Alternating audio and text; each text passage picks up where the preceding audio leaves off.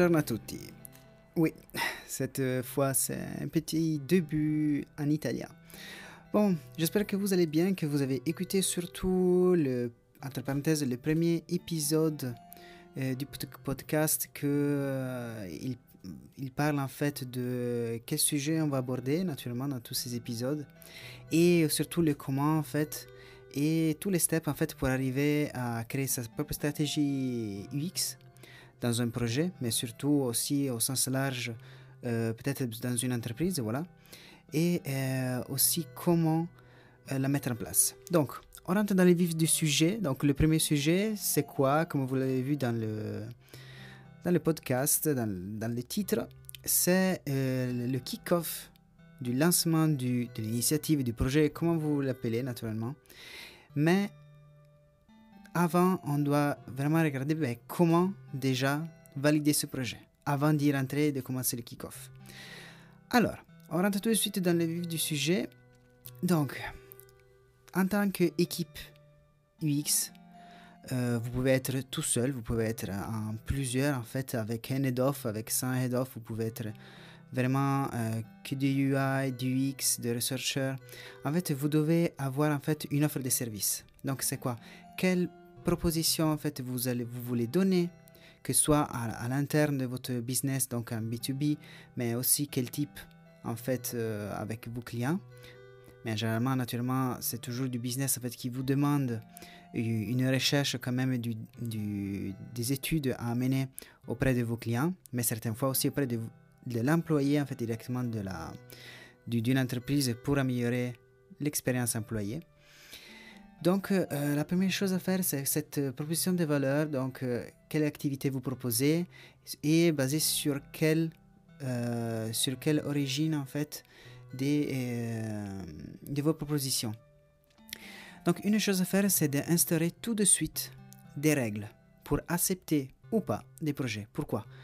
Parce que ça dépend naturellement si vous êtes une, une, agence. Donc, en général, les agences, ils répondent à des appels d'offres et donc en fait ils vont accepter tous les projets. Si vous êtes par contre dans une entreprise en interne, euh, ça, ça, va devenir à fur et à mesure en fait une usine à gaz. Donc c'est mieux sélectionner des bons projets, amener jusqu'au bout et qu'ils aient du sens pour l'équipe UX mais aussi côté business. Certaines fois en fait on se retrouve devant des personnes que ils disent ah cool il y a l'équipe UX ils vont tout faire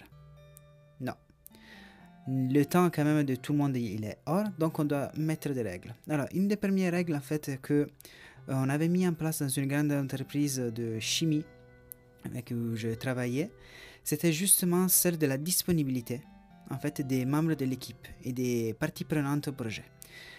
Naturellement, la base c'était d'avoir une équipe multidisciplinaire Naturellement, on peut commencer par, le, par la cybersécurité, par l'équipe marketing, naturellement IT aussi, euh, côté RH et naturellement tous les experts métiers avec un sponsor surtout qui va amener un peu plus en haut en fait euh, le projet. Donc ça veut dire quoi la disponibilité en fait. Ça veut dire que chaque membre du projet, il doit être présent à des événements clés, mais surtout un bon pourcentage de son temps, ça doit être lié, alloué à ce projet, à cette étude. On peut dire à ce produit. Voilà. Si on, parle en termes de production, mais aussi si on parle en termes de recherche, ben, il doit être alloué à la recherche pour euh, ce sujet. Ça veut dire quoi? Qu'en général, ce qu'on demandait, c'était au moins 80% de, de son temps sur ce projet. Pourquoi?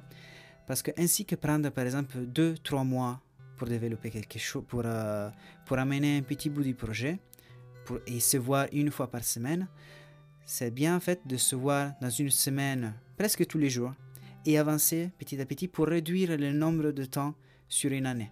Ça veut dire que pendant une année, par exemple, nous on avait euh, développé plusieurs produits, donc entre 5 et 6, en mode naturellement suivant la règle Lean MVP.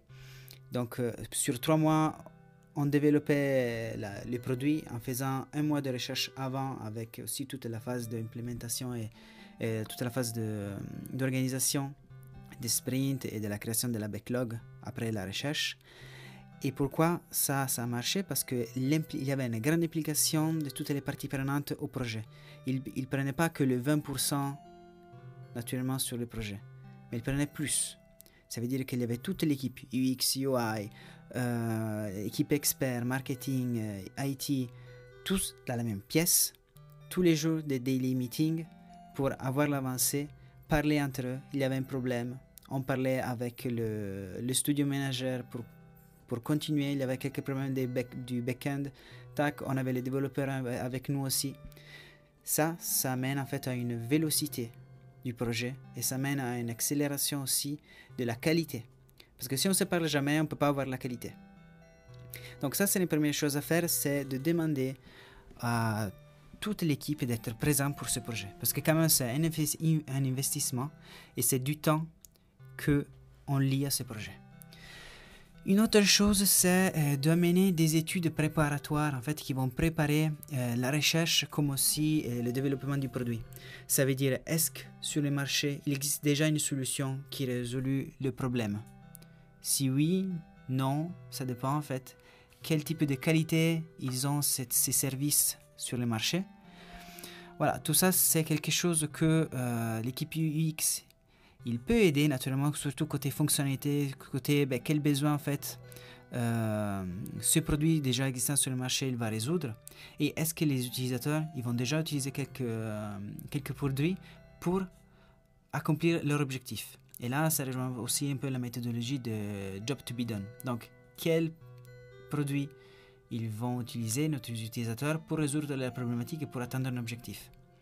Donc tous ces projets-là, tous ces côtés-là, c'était quand même un critère pour rentrer euh, dans, naturellement dans le pipe des projets. Et c'était quelque chose qu'on pouvait, on peut les accompagner, mais le grand côté business, en fait, côté chiffrage, côté data, naturellement, c'est quelque chose que c'est plus de leur côté parce que c'est quelque chose qui, qui doit leur motiver et surtout venir vers nous dire, ok, on a fait cette étude sur le marché, on voit qu'il n'y a pas ce qui existe, donc on va le créer. Et généralement, la création de quelque chose, d'un produit, c'est, de mon avis, mieux pour une entreprise. Simplement pourquoi? Ben, Les datas sont stockées directement dans l'entreprise, dans les databases d'entreprise, et on peut faire la maintenance en du produit. Donc, vraiment, on crée une équipe produit qui a été créée à l'intérieur d'une entreprise. C'est lui. Et après, il peut créer son business autour, développer son business, pas seulement acheter quelque chose d'extérieur, l'introduire, le personnaliser entre parenthèses, et après se rendre compte que ça ne matche pas les besoins. Surtout parce que la marge de personnalisation, c'est très très très minimum. Une autre chose, c'est euh, celle de euh, vraiment avoir le mindset, comme je parlais en fait dans, le premier, dans la présentation du podcast, c'est ce mindset d'ouverture. Dans cette équipe, euh, on peut dire agile, voilà. Même si j'aime pas dire toujours le mot agile, ça ne veut rien dire en fait. C'est vraiment cet esprit d'ouverture, de, de, apprendre toujours et d'être humble en fait. Le côté hiérarchique, on le laisse à côté. Il n'y a pas de manager, il n'y a pas d'expert, il n'y a pas quelqu'un qui est mieux que l'autre. Tout le monde a les avis et tout le monde en fait, il doit parler pour, pour s'exprimer. C'est pas parce que dans l'équipe il y a un manager de notre stream, d'une autre entité ou, ou, qui gère des autres parties, ben franchement, c'est pas important. Son avis, il compte comme un, un jeune stagiaire, un jeune apprenti. Ils ont le même avis. L'expérience, ben, l'expérience, ça compte. Elle a la même valeur qu'un jeune qui a une vision neuve et une vision plus large de les nouvelles technologies, une vision de, en fait, de son entourage aussi, chose que les plus experts, il n'a pas. La chose qui change, c'est que l'expert, il a un bagage technique, un bagage d'expérience plus fort, mais au contraire, c'est pas qu'il a plus peur, mais euh, il donne plus d'attention à, certains, à certains détails. Il est jeune, en fait, il dit, ben, on y va, on teste, on apprend.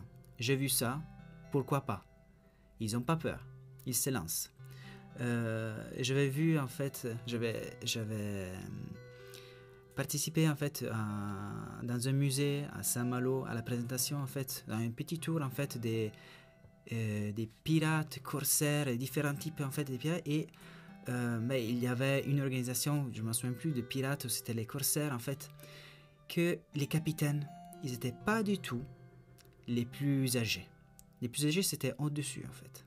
C'était qui? Les, capitaines en fait de ces bateaux? Mais c'était les jeunes. Ils avaient quel âge? 16, 18 ans.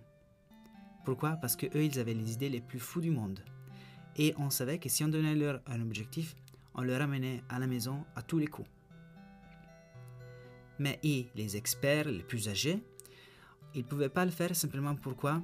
Parce qu'ils avaient un peu plus d'appréhension, un peu plus de, de code d'honneur aussi, qui les bloquaient certaines fois. Et c'est pour ça que dans une équipe, ils avaient besoin du jeune, des plus experts, des plus âgés et de toute une, une pluridisciplinarité des métiers pour gérer et amener à la maison le, lot, en fait, la prime. Donc, comme sur un bateau de, des pirates, en fait, on doit faire ça aussi dans notre équipe de recherche ou de produits.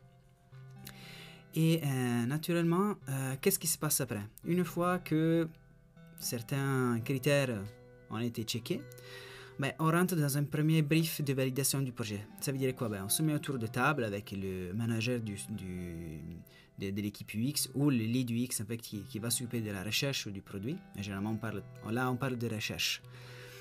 Et on va simplement dire quoi? Ben, Quel est l'objectif principal de, de, la recherche? Quels sont leurs objectifs du côté business?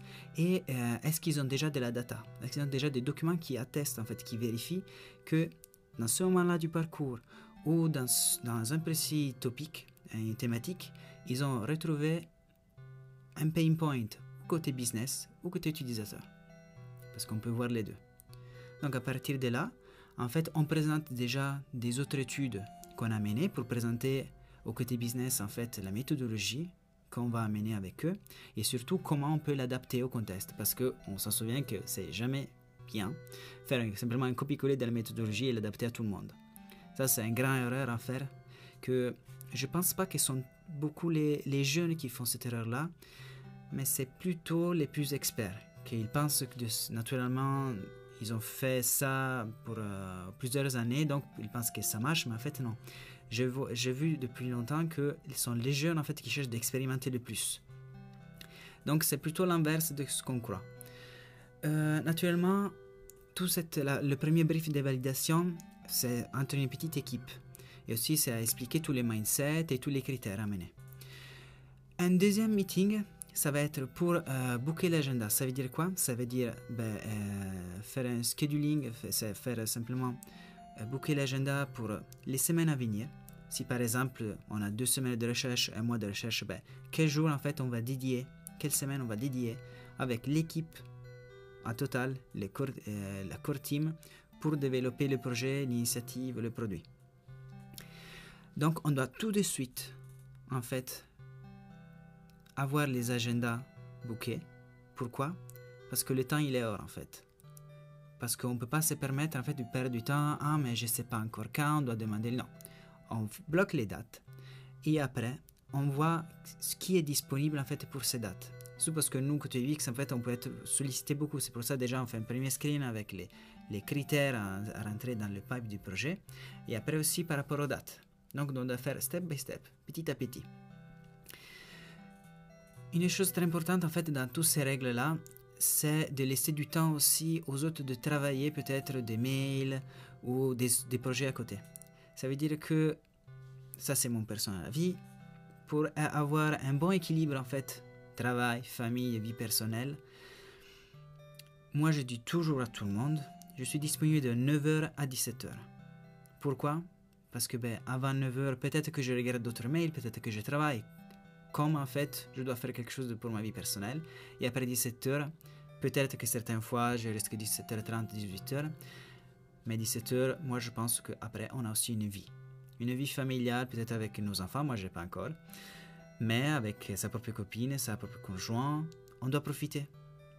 Et de 9h à 17h, je pense que c'est pas mal si voilà, si on est bien cadré, surtout on applique toutes les séries de règles en fait à mettre en place, comme euh, un Kanban en fait pour suivre chaque, à chaque partie, on doit apprendre et on, applique des règles comme euh, le fait qu'avant d'envoyer un livrable, ben, on le fait par test, step by step. On pense pas toujours à ah, c'est parfait, non. On pense déjà à commencer. On commence, ok, version 1, c'est fait. Bon, on, on continue. Avec cet esprit en tête, on peut se permettre de travailler de 9h à 17h. Certains vont me dire oui, pour le moment, moi ça marche. Après, chacun est libre de faire ce qu'il veut, mais vraiment pensez aussi à votre vie personnelle et pas que le travail. Même si, voilà, je pense que tous les designers, ils ont, moi je parle côté designer, researcher, c'est aussi une passion, donc euh, certaines fois travailler un peu plus, euh, ça, ça fait pas mal parce que c'est aussi une passion. Donc, euh, si on passe à une autre partie, c'est aussi euh, parler de quels outils en fait euh, pour travailler dans une équipe. Ben, naturellement, je vous dis déjà ouvertement, les, tous les outils Google, ça, suffit largement pour travailler en équipe. Donc, tout ce que ce soit Google Meet, Google Hangout, tous les côtés Doc, Excel, ça c'est parfait on a aussi Google Jamboard en fait qui est gratuit totalement. C'est du, du, board, du whiteboard online gratuit. Mais vous pouvez aussi travailler avec Miro, Mural. Et naturellement pour le côté plus UI, il y a Sketch, Adobe XD. Toujours dans cette façon de collaboration. Pourquoi? Parce que toute cette démarche, elle est d'arriver pour un concept bien précis, c'est que c'est la co-research, co-design. Et euh, en fait, c'est tout un collaboratif on ne peut pas amener un projet tout seul. On a besoin de toutes les expertises nécessaires pour amener un projet, une initiative. Une autre step à suivre, c'est celui de, naturellement de créer la squad, créer l'équipe. Donc en, euh, général, c'est euh, le rôle du, product owner ou research owner, si on veut, de euh, mettre en contact avec l'UX, le lead UX euh, toutes les personnes qui veulent contribuer à ces projets-là, les onboarder naturellement, lui expliquer qu'est-ce qu'on va faire et aussi de faire un meeting de connaissances. Par exemple aussi un meeting, ça suffit simplement à aller boire un verre après le travail ou quelque chose de plus formel pour expliquer la méthodologie, répondre à des questions et euh, éliminer un peu les doutes aussi de la méthodologie. Si personne a encore travaillé sur de la recherche ou du design avant en fait de commencer quoi que ce soit et aussi le kick-off, on doit bien tenir en tête quel est l'objectif et les, KPI en fait à mettre en place. Pourquoi? Parce que pour chaque projet, on doit avoir des objectifs business à atteindre. Donc si on commence un projet sans les objectifs derrière pour mesurer ce qu'on a fait avec ce projet, mais ben, c'est inutile en fait. Ça peut être utile pour notre utilisateur, oui, mais ça ne pourra pas être viable pour la suite. Une chose importante à faire avant, naturellement, de commencer aussi le kick-off, c'est de parler avec l'équipe, peut-être aussi surtout les PO, par rapport au, euh, target en fait, pour recruter les, personnes en fait avec qui parler, donc nos cibles pour la recherche. Et euh, je sais que c'est quelque chose de très difficile à faire au début parce que on n'a pas encore créé nos proto-personas par exemple. On n'a pas encore pensé en fait en détail à, leur côté démographique, même si on voit après que euh, voilà, les côtés démographiques c'est bien pour les proto-personas, pour surtout pour euh, avoir des critères pour recruter nos utilisateurs, notre personne, notre voilà, human being. Mais on doit vraiment chercher d'avant le kick-off, donc le, démarrage du projet, de, recruter à une large échelle en fait nos utilisateurs. Nos data lean, ça veut dire que on, vraiment, on, peut vraiment euh, détailler nos cibles par rapport à quoi. Déjà, on doit se dire ben, quel objectif en fait nos, nos cibles ils doivent atteindre. Et avec ça, donc en suivant la méthode du job to be done, on va dire, bah, ok en fait, notre utilisateur, il doit rejoindre, il doit, rejoindre, il doit achieve cet objectif-là. Et donc en fait, on, doit, on va lui donner le nom de comment en fait il va atteindre cet objectif. Donc si c'est quelqu'un en fait qui, qui veut, euh, je sais pas, par exemple, faire une, certaine, une certaine action, par exemple, euh, se déplacer de Paris à, Lyon, voilà, ben, lui sera le voyageur en France. Donc là, déjà, on a un critère très important en fait pour le recrutement. Ça veut dire quoi? Ça veut dire que après on doit penser ben, quel type de personnes euh, ils peuvent faire. Ben, il y a les jeunes peut-être, il y a les personnes qui vont pour le travail, ou les personnes qui simplement vont pour les voyages, pour des stages, pour des formations. Et en fait là on voit les différents types de situations, des circonstances en fait qui vont de définir des autres types de, de, de proto-personas, donc, donc des targets. Mais restant très large, surtout sur quel objectif il va atteindre, et on va recruter, on va envoyer une première invitation à nos, à nos futurs voilà, euh, personnes interviewées à, à large échelle. Ça, ça nous aidera après pour restreindre une fois qu'on on aura fait le kick-off et dire ok, on sélectionne ce type de proto-personnages, donc ce type de proto-profil, pour aller un peu, plus deep dive et vraiment centrer notre protocole de recherche sur, ce, sur cette cible. En sachant que certains n'aiment pas cette notion de proto-personnel et très en détail, vu que surtout on parle aussi de recherche exploratoire, mais de mon avis, euh, si on ne cible pas quelqu'un de précis au tout début, on va se perdre. Et on doit être toujours en mode ligne. D'accord. On n'a pas trouvé quelque chose sur ce sujet là-bas. Là, donc, on fait une autre étude pour cet autre, en fait, les autres qu'on a mis à côté. Si on fait quelque chose de trop large, ben, on touchera jamais personne, jamais les besoins de quelqu'un. C'est un peu comme faire des recherches à large échelle, trop large. En fait, par exemple, quelqu'un de mondial, mais on ne peut pas s'occuper, par exemple, de, l'Italie, on ne peut pas s'occuper de l'Amérique en même temps. C'est impossible. Il y a quelque chose en commun peut-être, oui, mais les cultures, les, les différences culturelles, ils vont être totalement différentes. Et donc les produits aussi qu'on va amener, c'est en Amérique une chose et en Italie une autre. Pareil pour les recherches. On ne peut pas faire de tout une seule chose. Donc, une fois qu'on a fait tout ça, on a booké les dates, on rentre enfin dans la journée de kick-off pour la recherche. On parle toujours de recherche. Qu'est-ce qu'on doit faire? Ben, La première chose, c'est d'identifier les objectifs. Mais avant ça, on ne doit pas oublier un petit team building. Pourquoi? Ben, Je pense qu'en fait, la façon d'amener toutes ces études, ça prend beaucoup d'énergie. Et si on ne met pas de l'énergie positive, ben, c'est aussi le centre en fait, de l'humain. Euh, ça va vite devenir euh, quelque chose de très frustrant, de très lourd. Euh, ce que j'aime bien faire, c'est par exemple de travailler avec des Lego pour créer, créer le totem en fait de l'équipe. Et après, déjà, leur demander pendant qu'ils créent pourquoi.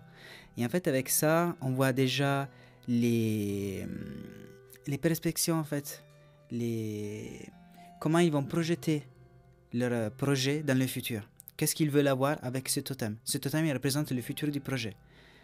Et donc, on a déjà un peu en tête, en fait, aussi euh, quels KPI et quels métiers, en fait, ils veulent mettre en place pour rejoindre cet objectif-là du projet ou du futur produit. Ça, c'est pas mal comme, euh, comme team building, j'utilise pas mal. Ou sinon, avec les, les cartes Dixit ou des cartes émotionnelles aussi, pour voir ben, leur expectation, leur émotion aujourd'hui et ce qu'ils veulent ressentir à la fin du projet. Et ça, ça marche aussi pour créer une empathie aussi pour l'utilisateur et entre l'équipe. Euh, donc après cette première phase voilà, de brainstorming, de, de connaissances en commun, euh, il y en a plein d'autres exercices. Euh, on commence vraiment avec le, voilà, le centre, le cœur de la recherche, donc le kick-off. On va parler de quoi? Des objectifs business, comme on l'a dit tout à l'heure. Donc le contexte, donc quel type de quel type de business, quel est le, sujet principal. On va parler des problématiques du business et des objectifs business à atteindre. Donc on va parler en fait de, toute la documentation qu'ils ont déjà et le pourquoi ils ont besoin de cette recherche. Est-ce que c'est quelque chose d'innovant Est-ce que c'est quelque chose de disruptif? Est-ce que c'est quelque chose d'évaluatif sur euh, un, certain parcours, mais aussi exploratif en même temps. Donc, on doit se poser toutes ces questions-là. Et après, on passe du côté utilisateur. Ben, quels sont déjà notre, notre target group, nos cibles qu'on avait, on avait déjà anticipé un petit peu avant, mais maintenant on rentre dans le dur. Quels sont les pain points en général qu'ils vont retrouver? Et euh, aussi les objectifs à atteindre de nos, de, de nos clients, de notre utilisateurs. Et à la fin, se mettre d'accord naturellement aussi sur les livrables attendus et sur les métriques à mettre en place pour voir si notre stratégie UX et aussi notre recherche, elle a donné des fruits, elle, était bien en fait à amener à quelque chose ou, pas. Une fois qu'on a fait ça, on va rentrer en détail pour le côté utilisateur. On va créer nos proto-personas. Ça sert à quoi simplement? Mais Les proto-personas, c'est la vision de l'équipe. Que vision business, c'est vraiment vision de l'équipe par rapport à nos, expériences et ce qu'on pense, par rapport à notre expertise. Donc on va jeter totalement tout notre savoir sur le client, sur l'utilisateur, sur ces proto-personas. Pourquoi proto? Parce que ce ne sont pas les fruits de la réalité. Ils peuvent nous guider avec nos hypothèses. C'est toute une phase d'hypothèse en fait à la première. Basé sur cette phase d'hypothèse-là, on peut conduire un projet au fur et à mesure, basé sur, déjà sur des datas. Sont pas réels ces datas. C'est pas grave. On doit toujours itérer, c'est un mode ligne, c'est normal. Certains, en fait, certaines équipes, ils s'arrêtent là. Quand on parle du design thinking, ben, certains, en deux jours, ils vont créer une appli. Comment c'est possible, je me demande en fait. Ils restent toujours sur des datas, en fait, hypothétiques. Certaines fois, ça marche, oui, mais ils ont toujours besoin, en fait, d'itérer sur des vrais tests, des, vraies interviews, et après, une fois qu'ils se rendent compte, une fois qu'il est lancé, ben, que le produit n'est pas adapté. C'est normal. En fait, c'est pas parce qu'on utilise les modes, les modes agiles ou du design thinking qu'on va faire du bien. Autant retourner en mode classique, waterfall ou d'autres choses. L'important, en fait, c'est de tes hypothèses, aller les vérifier. Avec aussi des petites itérations, en fait, pour vérifier des petites hypothèses. C'est un peu comme la méthode scientifique. On a des hypothèses, on teste, on vérifie, on fait notre règle. C'est pareil. On a nos hypothèses sur l'utilisateur, on va les interviewer, on vérifie nos hypothèses si sont bien ou pas et on crée des insights. Et sur ces, à partir de cet insight-là réel, à partir de la réalité, on va créer un produit, un service. Donc on va désigner la solution au pain point de notre utilisateur. À la fin de ce kick-off, on doit faire quoi? Je sais que certains vont dire mais non, on ne doit penser pas tout de suite solution. C'est vrai dans certains cas, mais on doit toujours penser en mode hypothétique. Donc quoi? Ben, les côtés, ben, toutes les parties prenantes, ils ont déjà pensé sûrement à quelques solutions tout de suite. C'est impossible qu'on arrive dans une journée de kick-off et personne n'a déjà dit Ah, moi je pense que ça va bien mettre en place ça. Euh, J'ai jamais vu personne qui a pas d'idée sur une future solution. Why not? Pourquoi pas déjà l'exploiter? Donc on fait quoi? Ben, Toujours en mode hypothétique, on va dire ben, quelle est la solution qu'on veut mettre en place pour notre utilisateur, quelle est la valeur apportée, la value proposition, pour résoudre quel problème, quel pain point, quel besoin de notre utilisateur, avec quel type de fonctionnalité? Et là, on va faire quoi? On va créer des stimuli pour nos utilisateurs à tester. Ils vont être simplement, ça peut être une page de journal, par exemple, une landing page, ou simplement avec des images pour euh, simplement, pendant les interviews, on va voir dans un autre épisode, comment les, les, évaluer et avoir un premier retour. Toujours en mode ligne. Et basé sur ces stimuli, on peut créer aussi notre stratégie. Donc, ben, simplement, ben, ces stimuli, on a vu qu'il n'y a pas de grande valeur pour le moment, les autres oui. Et pendant mes projets, j'ai vu qu'en fait, il y avait une totalement redirection en fait, de stratégie côté business parce que ils ont vu depuis les premiers tests qu'il y avait des appétences au moins. Et en faisant des autres tests dans un design sprint, naturellement un design sprint basé sur des vraies recherches, pas que, que des hypothèses, ben on a encore vérifié. C'est toujours cette, cette mindset, ce concept de itérer à chaque fois. Et naturellement, on finit par ça, parce que le prochain step qu'on va parler dans le prochain épisode sera quoi? C'est toujours en co-conception, en co-création, la création du protocole de recherche. Donc on va parler de quelles questions demander, comment créer ensemble avec l'équipe, euh, avec tous les stakeholders du projet, un bon, une bonne euh, protocole de recherche et surtout comment les aborder, comment les former, comment former les personnes qui ne sont pas au courant de toutes les best practices et comment conduire une interview et les pros, les, effets négatifs et positifs, en fait, de les faire aussi à conduire des interviews. Donc c'est plutôt dans une mindset de sensibilisation. On ne peut pas tout faire, sinon c'est quelque chose d'énorme qui nous prend beaucoup de temps, donc on doit déléguer. Et c'est aussi la, la, façon agile en fait de penser, de déléguer à quelqu'un, d'avoir du trust, d'avoir de la confiance vers les autres et de les faire évoluer. Tout ça dans une approche euh, naturellement humaine qui amène à l'évolution, au test, à l'apprentissage en continu. On doit l'appliquer au produit, on doit l'appliquer au projet, pourquoi pas les appliquer à nous-mêmes en tant que personne? Donc c'est tout, ça qu'on va parler dans le prochain épisode, donc du protocole de recherche et comment sensibiliser les personnes qui ne sont pas encore sensibilisées à faire des interviews. Ciao ciao